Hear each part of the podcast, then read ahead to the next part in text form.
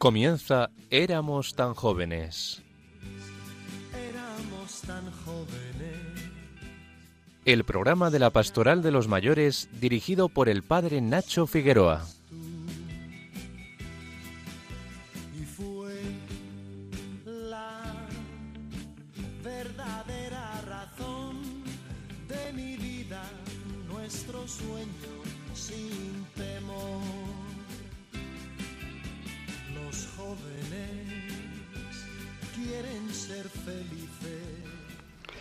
Hola a todos los oyentes de Radio María en esta tarde de sábado del mes de noviembre.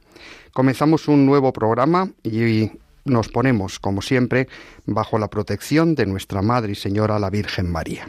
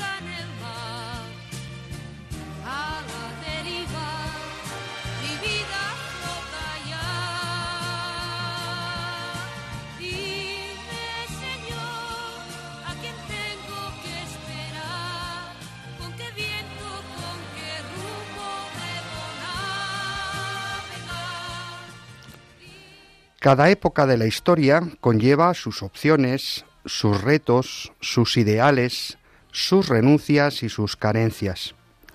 Vivimos un tiempo en el que la familia ha dejado de ser prioritaria, poniendo la realización de los proyectos personales por encima de lo comunitario. Cada vez nos encontramos con más personas que deciden no casarse, ni fundar una familia, ni compartir su vida con otros, porque para ellos lo prioritario es su realización personal, su éxito en lo profesional, su misma mismidad. No es extraño encontrarnos con personas que habiendo centrado sus mejores años en labrarse un porvenir, un prestigio social en sus carreras profesionales, en abrirse camino en esta sociedad tan competitiva, se encuentran con que llegan a la madurez con la sensación de tenerlo todo, pero no tener a nadie. Han renunciado a la familia, a los amigos, a las aficiones, a sí mismas, para lograr metas efímeras que, demasiado tarde, descubren que no satisfacen el ansia de alegría y plenitud que alberga su corazón. Cada vez somos testigos de la enorme cantidad de personas que porque fracasaron en su matrimonio o en su vida familiar, o bien porque nunca decidieron vivir con otros, cuando llegan a la vejez se encuentran solos, dramáticamente solos. Si a estas personas sumamos los que han ido perdiendo a sus compañeros de vida, los viudos o viudas, los que desgraciadamente han roto sus relaciones con la familia, los que son olvidados por sus hijos y nietos, o los que más desgraciadamente aún han perdido a un hijo o a una hija, estamos siendo testigos de lo que llamamos la soledad no deseada.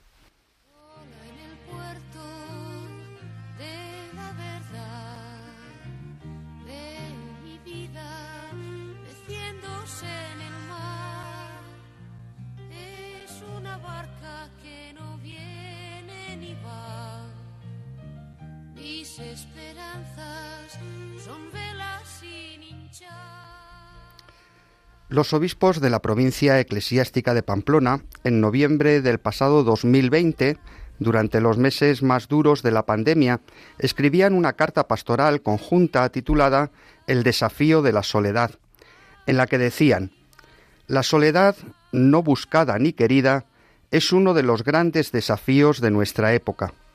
Entra en los hogares y en los corazones a través de la enfermedad, la injusticia, la discriminación, la vejez, la depresión, la indiferencia, el rechazo, la experiencia del abandono o el sentimiento de fracaso. y una vez dentro es difícil desalojarla. Es como un huésped indeseado o una visita inoportuna. El ser humano necesita diálogo, comunicación y comunión. Se humaniza en la relación. Es preciso distinguir entre estar a solas y sentirse solo. En las minúsculas poblaciones rurales hay muchas personas que no tienen compañía. En las grandes ciudades hay muchas personas rodeadas de multitudes que se sienten muy solas. Hay quienes están a solas sin sentirse solos y hay quienes se sienten solos en medio de una gran multitud. Hay quienes se consumen de tristeza porque no tienen amigos, ni familiares, ni allegados. La vida parece no tener sentido cuando ya no se reciben llamadas, ni la agenda aparece repleta de compromisos y ocupaciones. La soledad solamente se puede vencer con relaciones firmes caracterizadas por el don y la acogida. La soledad se combate con la compañía. Es necesario acompañar, vivir junto a otros, ser con los otros, participar de los sentimientos de los demás, acercarnos, ser próximos, ser prójimos. Es imprescindible crear comunidad y vincularnos para cambiar las cosas. Necesitamos comprender mejor la experiencia del sufrimiento, las situaciones de malestar y de dolor, en que se encuentran las personas solas, los enfermos y los ancianos. Todos estamos llamados a ir a su encuentro con generosidad.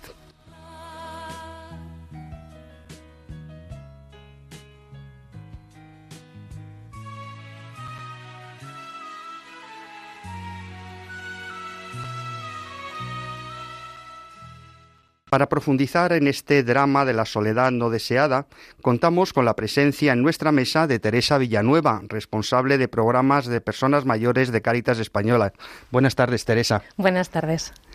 Teresa ya nos habló el pasado mes de junio sobre el Día Mundial de la Toma de Conciencia del Abuso y Maltrato en la Vejez y nos hablaba en concreto del edadismo. Y como decíamos, en la segunda parte del programa nos ayudará a reflexionar sobre la soledad como fruto de esta sociedad del descarte. A nuestras amigas Ana Marqués y Mercedes Montoya les hemos pedido que nos traigan noticias relacionadas con los mayores en situación de soledad. Jaime Tamarit, buenas tardes. Buenas tardes, Nacho. Jaime nos llevará a su rincón de gustar para conectar por medio de la música con los sentimientos que acompañan la vida de soledad. A Victoria Pascual hemos pedido que nos acerque virtualmente a algún lugar relacionado con la soledad de una madre que ha perdido a su hijo, a ver qué se le ha ocurrido. Pero no olvidamos que los verdaderos protagonistas de nuestro programa sois los oyentes. Por eso no dejéis de mandar vuestros mensajes al WhatsApp 634 423 664 o al correo del programa éramos tan jóvenes arroba radiomaria.es. Y si no tenéis internet, recordad que nuestra dirección postal es Radio María, éramos tan jóvenes, Paseo de Lanceros 2, primera planta, 28024 Madrid.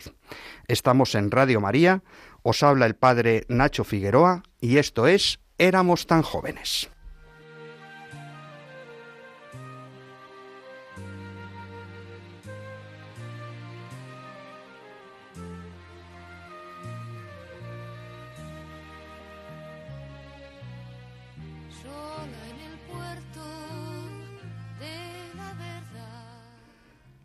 Ana Marqués y Mercedes Montoya elaboran cada semana el boletín de noticias de vida ascendente.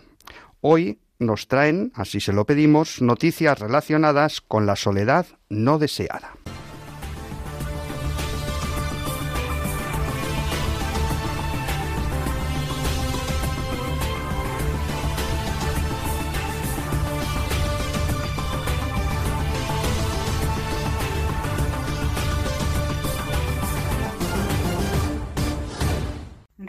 Las noticias de mayores para mayores. Soledad no deseada, la otra pandemia silenciosa que deteriora gravemente la salud de los mayores. La crisis sanitaria que atravesamos con la COVID-19 conllevó múltiples problemáticas asociadas y una de las más peligrosas es su incidencia en la soledad de los mayores. Se trata de un tema crucial, que los gobiernos de todo el mundo están analizando, ya que tiene un efecto directo en la salud de las personas y en su calidad y esperanza de vida. Por eso, desde la Fundación Edad y Vida, organización centrada en la mejora de la calidad de vida de los mayores, se promueven iniciativas para combatir la soledad y promover el envejecimiento activo. Cabe destacar que en España hay 4,7 millones de hogares unipersonales, dos millones de los cuales, el 42%, corresponden a personas mayores de 65 años, según datos del IMSERSO, tal como explica María José Abraham, directora de la Fundación Edad y Vida. Nos preocupa mucho la soledad de los mayores, porque aunque es una problemática que viene de lejos, se extiende como una pandemia silenciosa. Organismos como la Organización Mundial de la Salud hace años que vienen advirtiendo de que la soledad no deseada es uno de los mayores riesgos para el deterioro de la salud de las personas y un factor determinante en su entrada en riesgo o situación de dependencia, en el deterioro de capacidades cognitivas, etc. Una inteligencia artificial con voz real llamará a mayores de 75 años de Madrid. En Madrid, según los datos del ayuntamiento, afecta ya al 9% de la población mayor de 65 años. Por este motivo, desde el área de políticas sociales, familia e igualdad, se han fijado como objetivo del mandato luchar contra este problema. En esta línea, están trabajando ya en un proyecto piloto que a través de inteligencia artificial permitirá detectar este tipo de situaciones y con ello poder combatirlas. Serán llamadas a través de una máquina que gracias a los avances tecnológicos tendrá un tono de voz más real y natural. Según informan fuentes del área de políticas sociales, familia e igualdad que encabeza José Fernández, con este nuevo sistema lograrán ganar mayor capacidad de acceso a los mayores y ser más ágiles en la detección, prevén que a través de las llamadas que se hagan se puedan poner en marcha con celeridad los recursos municipales que cada ciudadano necesite. Estudio de la Fundación La Caixa sobre la soledad no deseada en las personas mayores. Para poder actuar y prevenir las dificultades que acompañan a la soledad, la Fundación La Caixa entrevistó a más de 14.000 personas mayores que acudían a sus centros sociales y de ocio y les preguntó, entre otras cuestiones, por sus sentimientos de soledad. Las respuestas pusieron de manifiesto que estos sentimientos eran muy frecuentes y que aproximadamente en una de cada seis la experiencia de soledad era muy grave. Factores como el género o el nivel de estudios influían en los sentimientos de soledad. Para contrarrestar estos sentimientos, las personas mayores ponían en marcha diversas estrategias, incluidas estrategias proactivas y una visión positiva de la soledad. Sin embargo, precisamente las personas que experimentaban sentimientos de soledad más graves eran las que aplicaban en mayor medida estrategias basadas en la resignación y aceptación pasiva de la situación. Desde Cruz Roja, la soledad no deseada es la que duele. La soledad no deseada es un sentimiento doloroso que surge de la discrepancia entre las relaciones sociales que una persona tiene y las que desearía tener. Nunca es una situación buscada, y va mucho más allá de la falta de compañía. Una persona puede sentirse sola a pesar de vivir rodeada de gente y hay personas que no se sienten solas a pesar de vivir solas o en lugares aislados. No hablamos, por tanto, de un problema individual, sino de un problema social provocado por múltiples factores, y actuar frente a las consecuencias de la soledad es un desafío que requiere del compromiso y la participación activa de toda la sociedad, porque todas las personas podemos hacer algo frente a la soledad no deseada. Desde Cruz Roja te acompaña, el programa de Cruz Roja contra la soledad te invitan a contactar con el servicio si es que lo necesitas. Si quieres seguirnos, Puedes hacerlo en la página de Vida Ascendente www.vidaascendente.es.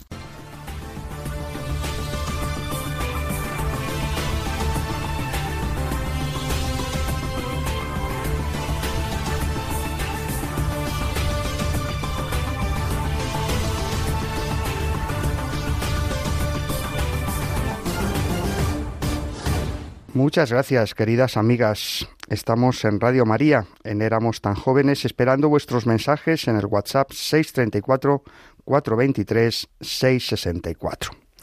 Jaime Tamarit, presidente de Vida Ascendente, nos invita a ir a su rincón de gustar para ahondar en el misterio del alma de las personas mayores. Jaime, te escuchamos. El programa de hoy lo hemos dedicado en las noticias y se centra en la soledad no deseada, debido al descarte y a la exclusión de la persona. El programa de hoy, lo hemos oído en las noticias, se centra en la soledad no deseada, debido al descarte y a la exclusión de la persona.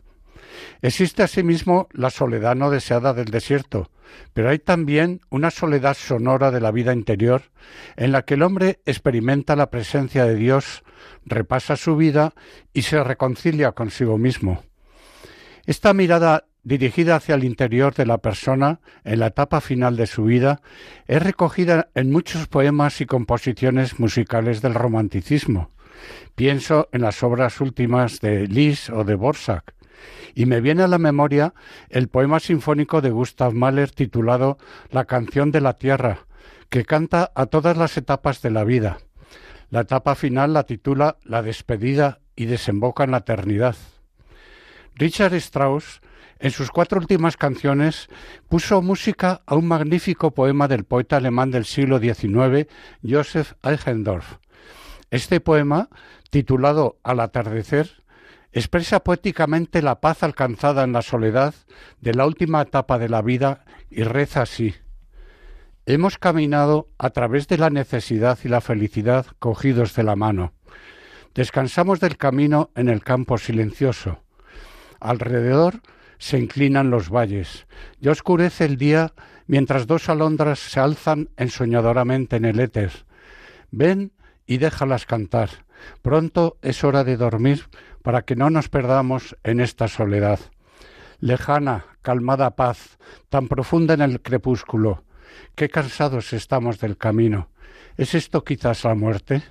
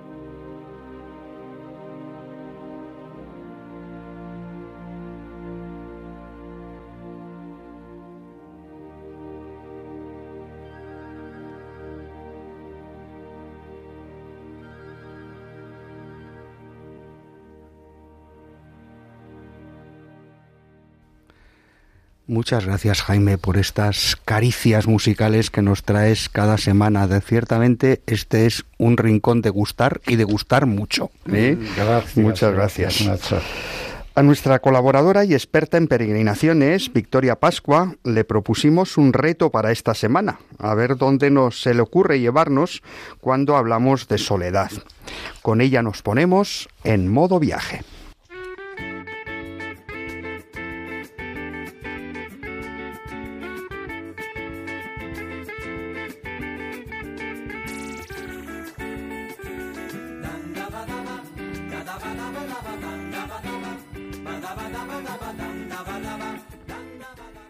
Buenas tardes, Victoria. ¿A dónde nos llevas hoy? Muy buenas tardes, Nacho. Buenas tardes a todos los oyentes y, por supuesto, a nuestros contertulios de esta tarde, a Teresa y Jaime. Buenas tardes. La verdad que buenas, buenas tardes. La verdad que, que no era fácil, Nacho, lo que me proponías, ¿eh? pero bueno, pensando en alguien que vivió la soledad de un modo tan intenso y dramático, y estando en Radio María, pues me vino a la mente la imagen de María en su soledad, y eso es lo que vamos a hablar hoy. Qué idea más sugerente. La iconografía cristiana ciertamente se recrea mucho y a menudo en este momento de la pasión en el que la Virgen se queda sola.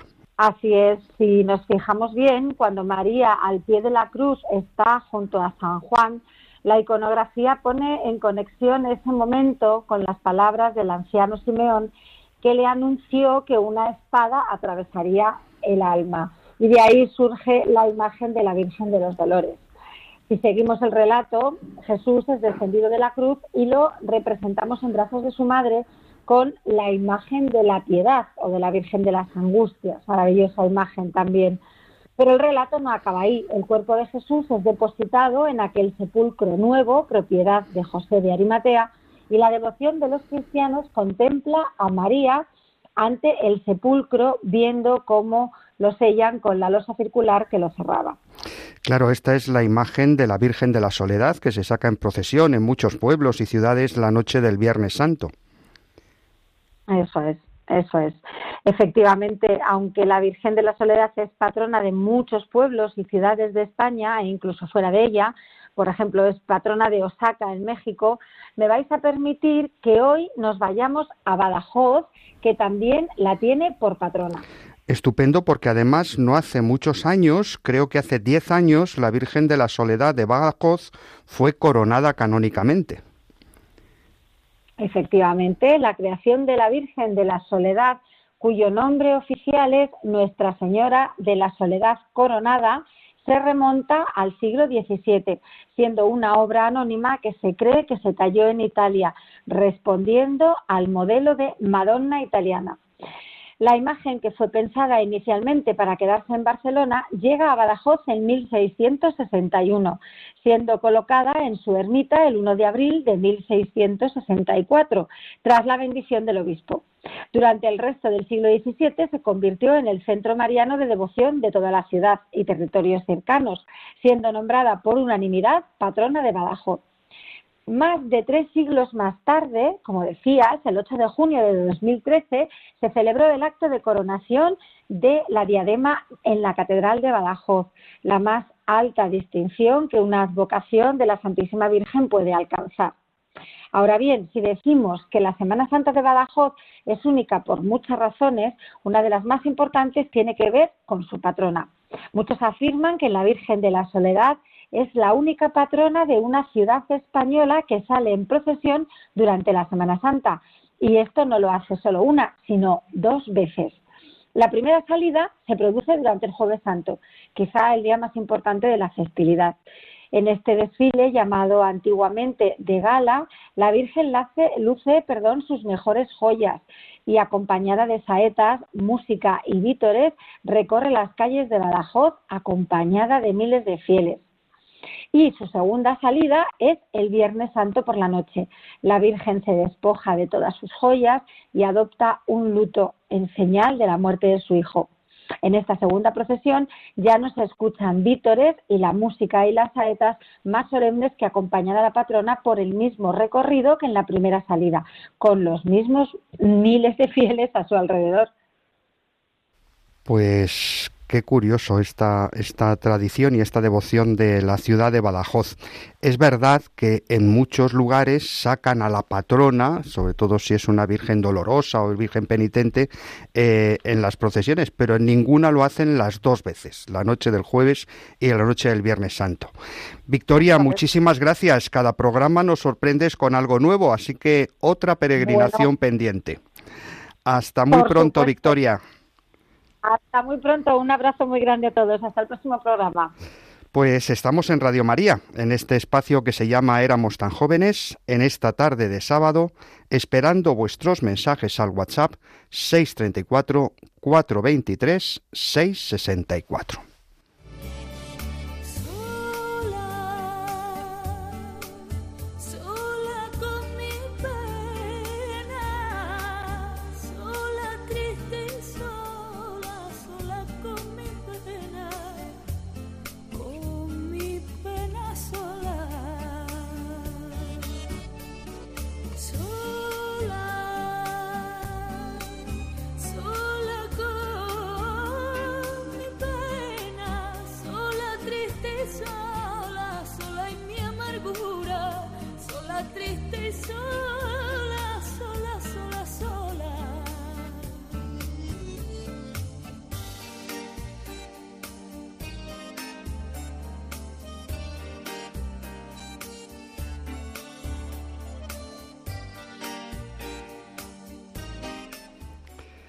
Saludábamos en el sumario del programa Teresa Villanueva, responsable de programas de personas mayores de Cáritas Española, y con ella y con Jaime Tamarit, eh, presidente de Vida Ascendente y que algo sabe también de mayores que se encuentran en estado de soledad, vamos a seguir ahondando en este misterio, en este drama de la soledad no deseada.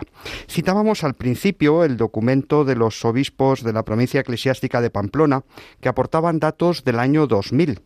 Eh, según el Instituto Nacional de Estadística, lo escuchábamos también en las noticias, en nuestro país hay 4,7 millones de hogares unipersonales. O sea, 4,7 millones de españoles, aproximadamente el 10% de la, por ciento de la población, vivimos solos. Probablemente no todos con una soledad no deseada, pero eh, vivimos solos. Dos millones de personas mayores de 65 años viven solas. Más de 850.000 mayores de 80 años viven solos y muchos además sufren problemas de movilidad, con lo cual su soledad se ve eh, multiplicada por sus problemas de movilidad. Y en nuestro mundo occidental, una de cada tres personas afirma sentirse sola. ¿Es la soledad solo un sentimiento? Estas cifras ciertamente son dramáticas. ¿Qué os dicen Teresa y Jaime? Pues claramente de, lo que nos hablan cuando escucho esto de eh, la soledad am, automáticamente eh, me viene a la cabeza ah, el sentimiento de pertenencia es decir no como la contraparte de la soledad Em, que una persona se sienta sola tiene que ver con que no siente que pertenece a un sitio, a un grupo, a una comunidad. Tiene que ver con que esos lazos, ¿no? Esas relaciones, ah, por lo que sea y por muy distintos motivos, y en el caso de cada persona por diversos motivos, esas relaciones, eh, bueno, están afectadas o han dejado de darse o, o se dan en menor cantidad o en menor calidad, ¿no? Me gusta utilizar, yo creo que alguna vez me habéis escuchado, el símil de las radios antiguas cuando hablamos de la soledad. Si nos acordamos esa, esa radio antigua en la que con un dial buscábamos el canal, ¿verdad? Y cuando queríamos buscar nuestro canal de radio, ah, íbamos girando.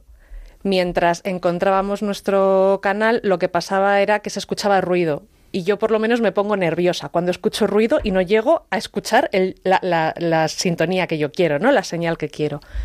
Y en el momento en el que ya conectas con el canal que tú estás buscando, ah, no solo escuchas claro, sino que el cuerpo se te relaja. Los sentimientos y los sentimientos desagradables afectan al cuerpo. Ah, y cuando alguien se siente solo, cuando alguien se siente sola, cuando alguien siente que no conecta, su cuerpo también, obviamente, que es parte de su, de su ser, se ve afectado. Sin embargo, cuando, cuando ese canal está limpio, cuando la comunicación es real, cuando estamos hablando y escuchando en verdad, ah, bueno, el cuerpo se relaja y permite, ¿no? Permite que la persona tenga una experiencia vital que le hable de ese proyecto de vida, ¿no? Que también me gusta decir siempre que mientras hay partido hay juego, o mientras hay juego hay partido, cada quien que lo, que lo escuche como, como quiera, ¿no? Entonces, yo escucho soledad y, y automáticamente pienso en eso, en la calidad en la cantidad de relaciones y en el sentimiento de pertenencia. No sé, Jaime, a ti qué te evoca, ¿no? Y en tu experiencia también, ¿qué te evoca la palabra? A mí eh, hay una cosa, porque hablabas de sintonía, y entonces vivimos un mundo de las redes sociales. Entonces veo que la generación que viene está conectada a un mundo virtual.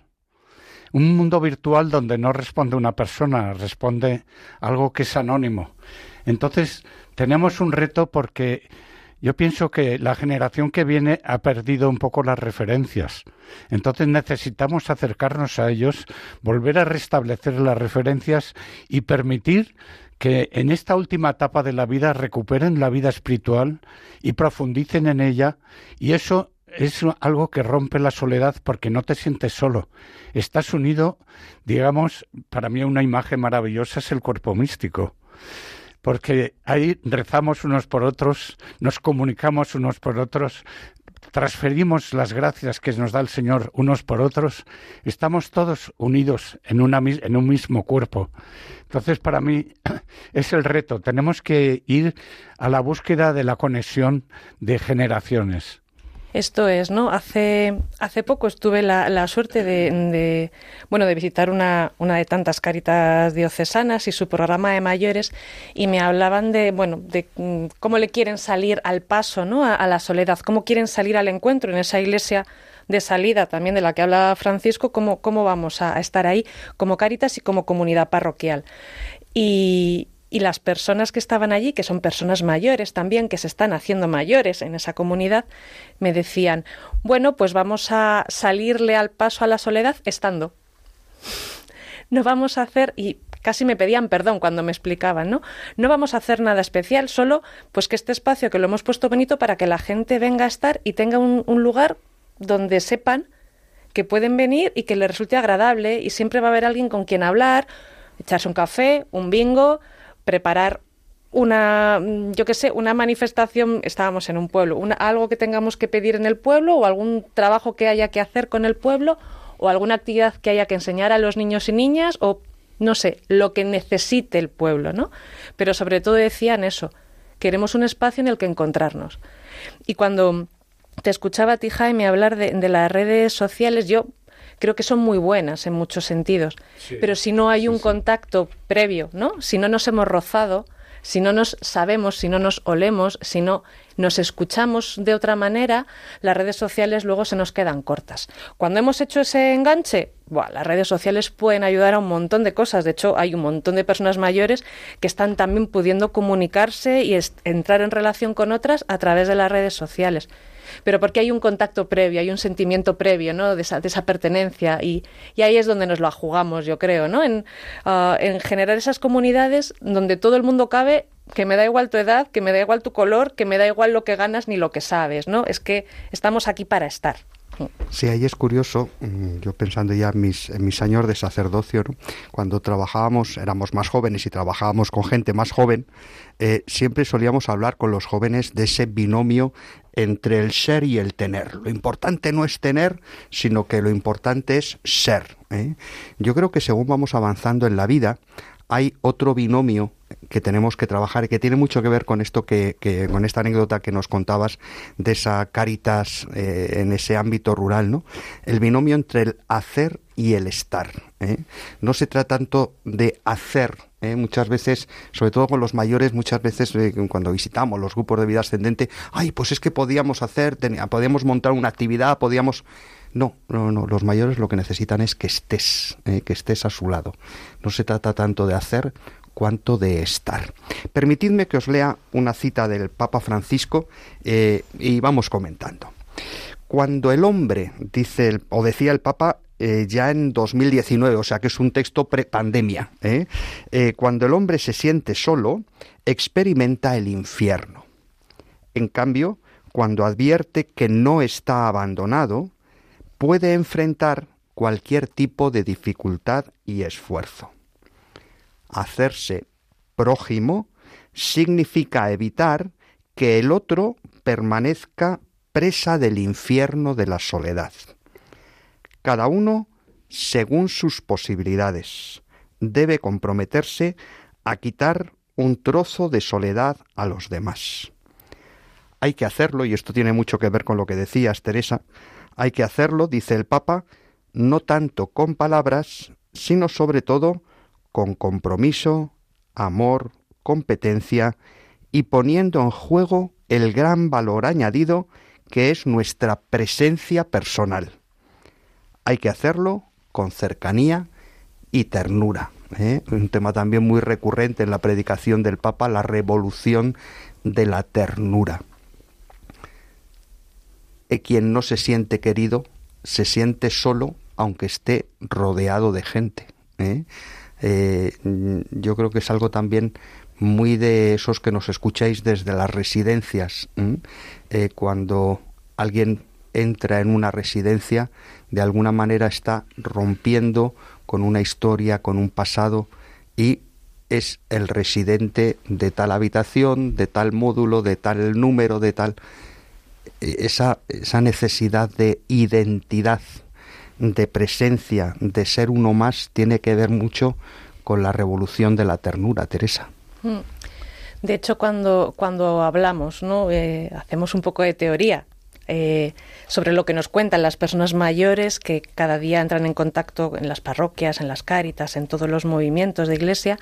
Eh, cuando les preguntamos qué cosas son importantes para ellas, si hacemos como un resumen, ah, dicen sentirme útil, ¿no? Y sentirme útil no es tanto y no es solo el hacer, sino sentir que se me espera, sentir que si falto alguien me va a llamar, soy útil en cuanto a bueno, al, mundo de relaciones, sentirme útil la relación con la trascendencia.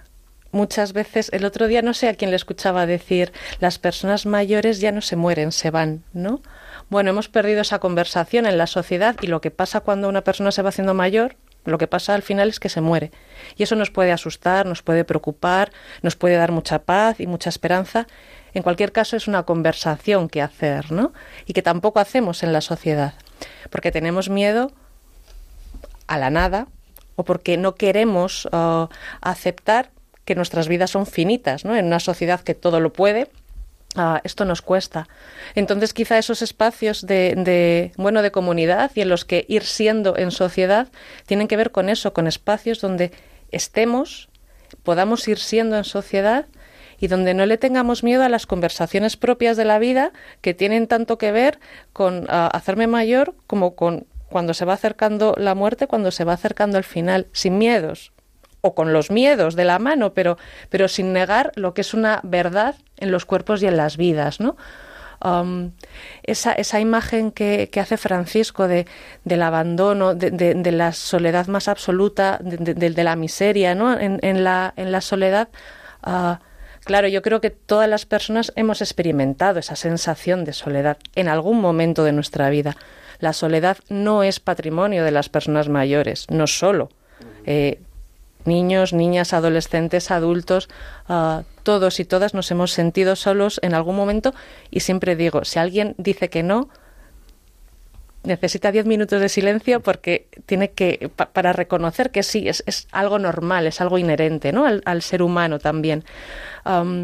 Pero eso no quiere decir uh, que alargado en el tiempo sea una cuestión uh, positiva ni que nos haga bien. Entonces, bueno, esa, esa soledad, esa aberra, ese aberrante sentimiento de abandono del que habla Francisco, pues ahí está, ¿no? Se, se combate, se previene, se mitiga uh, desde ese encontrarnos, desde esas parroquias que, que lo que hacen es abrir espacios para qué, para estar. ¿Por qué? Porque necesitamos estar.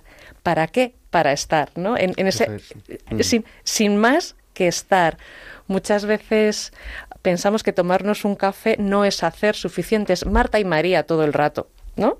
Pensamos que no es suficiente eh, y al final yo cuando peor me he sentido en mi vida ah, y mis amigas han estado a, mi lado escuchando, tomándonos un café, pues quizá no me han, no me han podido solucionar el problema, pero yo me he ido a mi casa de otra manera. Eso es lo que buscamos, ¿no? Esta vez. Eso no buscamos soluciones, sino sencillamente compañía, ¿verdad? Eso es. Eh, has hablado de trascendencia. Mm. Ahora mucha gente que no crea y que por tanto su soledad sea una soledad muy hueca, ¿no?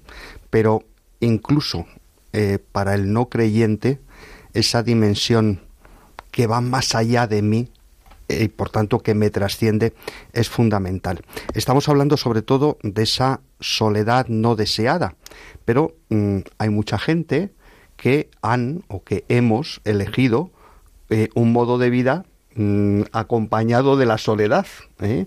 En ese sentido, mm, y hablando de trascendencia, ¿no creéis que esa vivencia trascendente que lleva a una persona a elegir estar solo. Pienso en un monje, por ejemplo, en un ermitaño, en un consagrado, en alguien que se va a vivir al desierto. Ah, pienso en Carlos de Foucault. Eh, todas esas experiencias de opción por la soledad, que en el fondo es una soledad trascendida y acompañada por aquel que nunca me deja solo, que es el Señor. ¿eh? Eh, ¿No creéis que eso puede iluminar de alguna manera nuestro trabajo con las personas que están solas? Es decir, ¿cómo ayudamos a aquel que está solo a llenar de un contenido trascendente su experiencia vital de la soledad?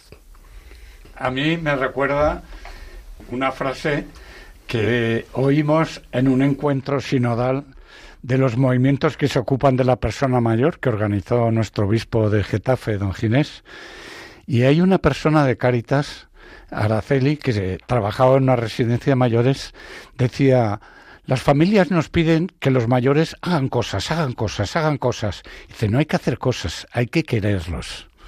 Y me parece que dio en el clavo, porque al mayor hay que quererlo y restablecerle en su dignidad, sabiendo que apreciamos su humanidad.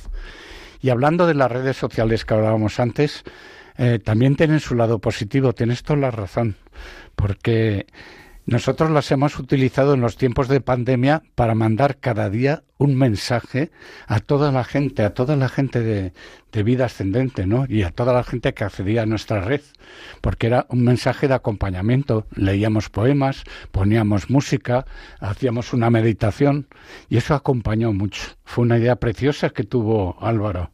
¿Tú te acuerdas, Nacho? Sí, sí, sí, sí, sin duda. Y además fue muy bonito porque durante el confinamiento más duro decidimos que no repitiéramos las personas que mandábamos esos mensajes. Y hubo una persona de vida ascendente cada día de un sitio distinto que nos mandaba un testimonio, un mensaje, una poesía y la verdad es que fue bellísimo eh, y, muy enriquecedor. Fijaos, eso que os voy a, os voy a interrumpir por, porque me parece muy interesante este hilo, ¿eh? Nos pasó también durante la pandemia que hubo, bueno, había mucha gente que se acercaba a Cáritas porque quería ayudar, ¿no? Preocupado, preocupada por la situación de las personas mayores, querían ayudar. Y eh, surgieron eh, en la sociedad un montón de movimientos que querían llamar y hacer compañía a las personas mayores. Ah, bueno, y al poco de intentarlo, esos, esos movimientos, esas organizaciones no funcionaban, esas nuevas iniciativas no funcionaban. Y nos llamaban para preguntarnos por qué no funcionaba, ¿no? Porque en Vida Ascendente funcionaba y en Caritas funcionaba, ah, nos seguíamos llamando y las personas mayores a través de las redes sociales seguían estando conectadas, porque había previo una relación, porque había un sentimiento previo de pertenencia.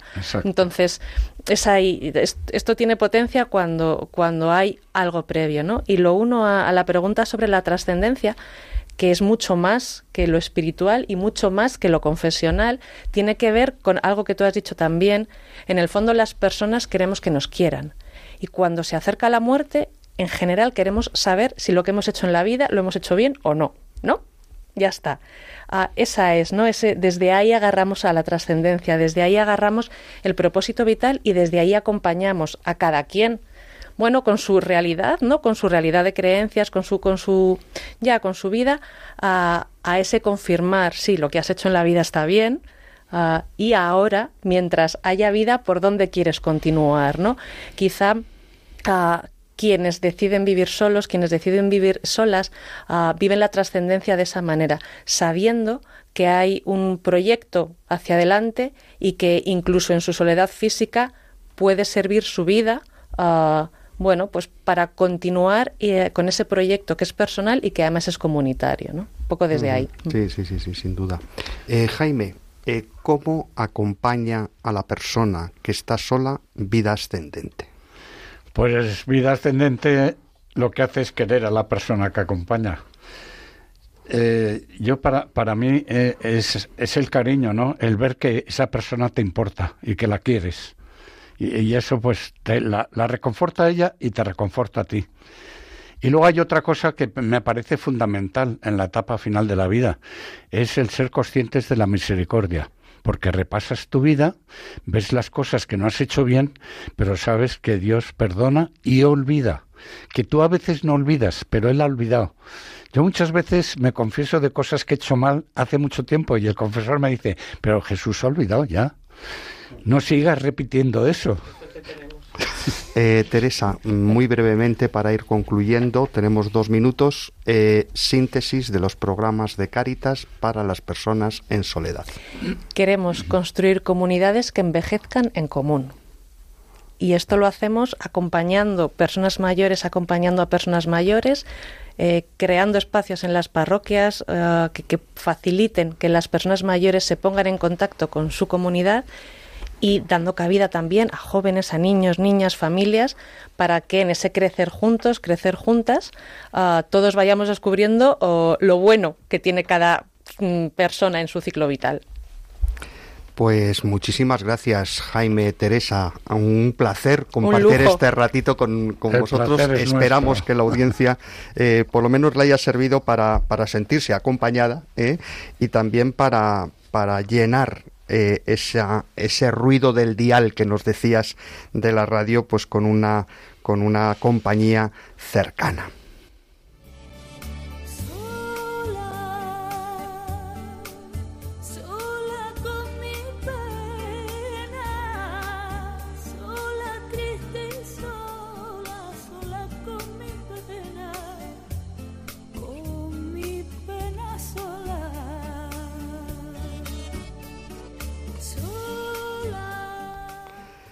Pues concluimos nuestro programa de hoy. Eh, quisiera terminar con un texto, antes eh, citábamos al Papa Francisco, con un texto de Benedicto XVI, que hablaba de cómo eh, la soledad, digamos, radical del ser humano viene a ser acompañada por ese Dios que se ha hecho hombre. Y precisamente contemplando el misterio de la Navidad, eh, pues nos hacía caer en la cuenta de que eh, el misterio de la encarnación es la ruptura de la soledad. Decía, en la gruta de Belén la soledad del hombre ha sido vencida.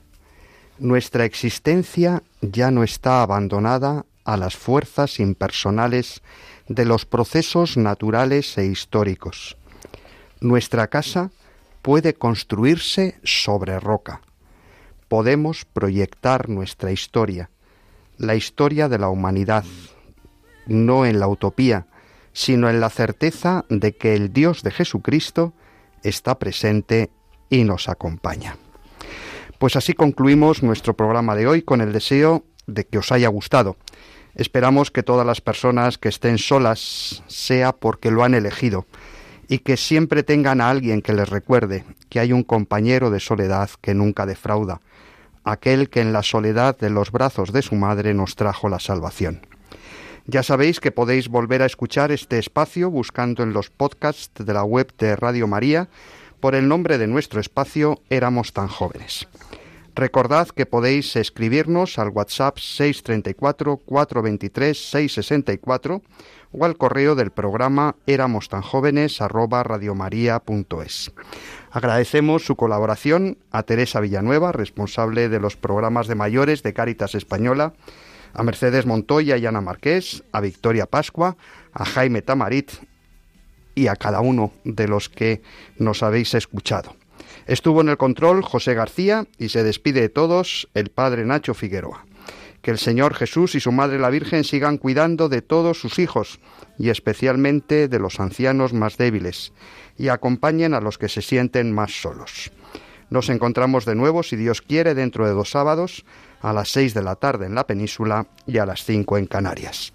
Os dejamos con el Santo Rosario y luego las vísperas y la misa vespertina del domingo. Bendiciones a todos.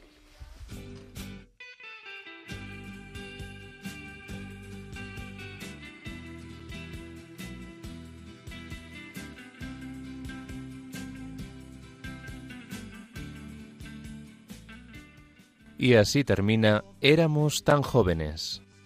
Éramos tan jóvenes. El programa de la Pastoral de los Mayores dirigido por el padre Nacho Figueroa.